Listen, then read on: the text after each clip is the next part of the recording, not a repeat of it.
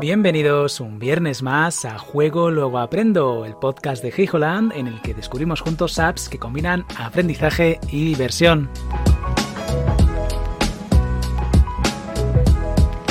Volvemos a to Singularity para hablar de un nuevo evento de exploración que ha tenido lugar y para avisar de que este mismo fin de semana tendrá lugar de nuevo el evento sobre exploración espacial con el telescopio espacial James Webb.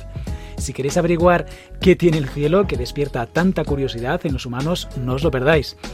Pero vamos a centrarnos en el nuevo evento que ha tenido lugar inspirado en las extinciones masivas. He de decir que, hasta la fecha, es el que más interesante me ha resultado, no ya por mi trasfondo académico relacionado con la paleontología, que, bueno, por supuesto, eso influye bastante en mi caso, sino porque es el más completo de los que hemos tenido hasta la fecha con un árbol de nodos muy elaborado mediante el cual nos explican los diferentes eventos de extinción que han tenido lugar a lo largo de la existencia de nuestro planeta y, bueno, alguna que otra sorpresita. Las piezas musicales que han elegido para la ocasión también resultan muy apropiadas para la temática y la selección es la más amplia que hemos visto hasta ahora, ¿vale? Con una mención especial al Requiem de Mozart que descubrí en mi caso cuando jugué en su día al Tomb Raider Underworld. Para terminar, os leo un par de textos extraídos del evento, bueno, pues para que os hagáis una idea del contenido del mismo.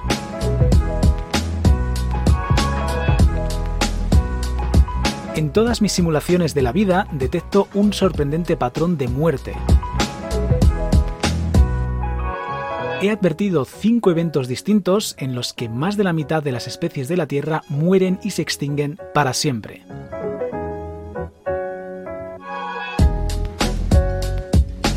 ¿Qué provoca que casi toda la vida en un planeta desaparezca repentinamente? ¿Podría volver a pasar?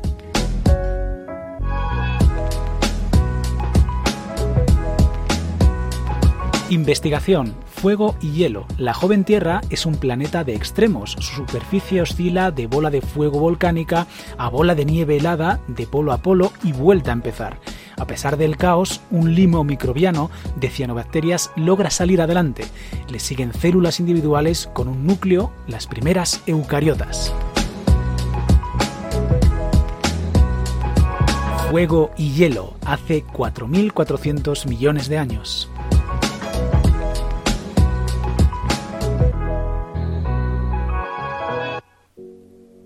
Generador Luca el último antepasado común universal, Luca, del inglés Last Universal Common Ancestor, es el primer microbio del que desciende toda la vida actual. Su ADN se transmitirá a través de una serie de especies en evolución que sobreviven a cada extinción. 3.000 millones de años más tarde, los genes de Luca están en nosotros y en cada ser vivo.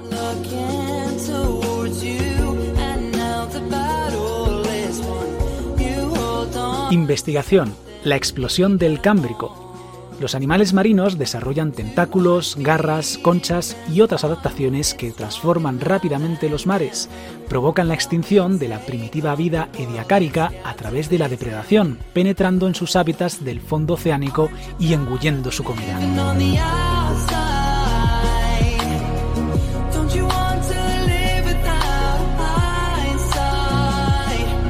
Generador mares de metazoos. Los metazoos, animales multicelulares, se multiplican y diversifican en un salto evolutivo denominado radiación del ordovífico. Forman los primeros arrecifes de coral repletos de vida. Las masas de tierra dispersas solo albergan plantas similares al musgo, llamadas briófitas.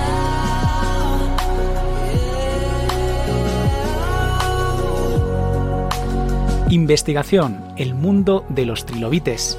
Ahora dominan los trilobites, que evolucionan en varios miles de especies. Los euriptéridos, escorpiones de mar, se dan un festín con las abundantes presas, al igual que los nautiloides, con sus tentáculos y bocas en forma de pico. Aparecen peces sin mandíbula que succionan el alimento abriendo la boca.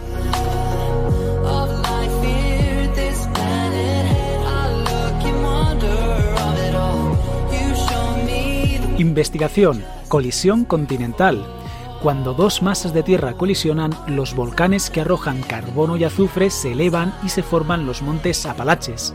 El azufre provoca lluvia ácida que erosiona la roca y lava el carbono y otros minerales que acaban en el mar.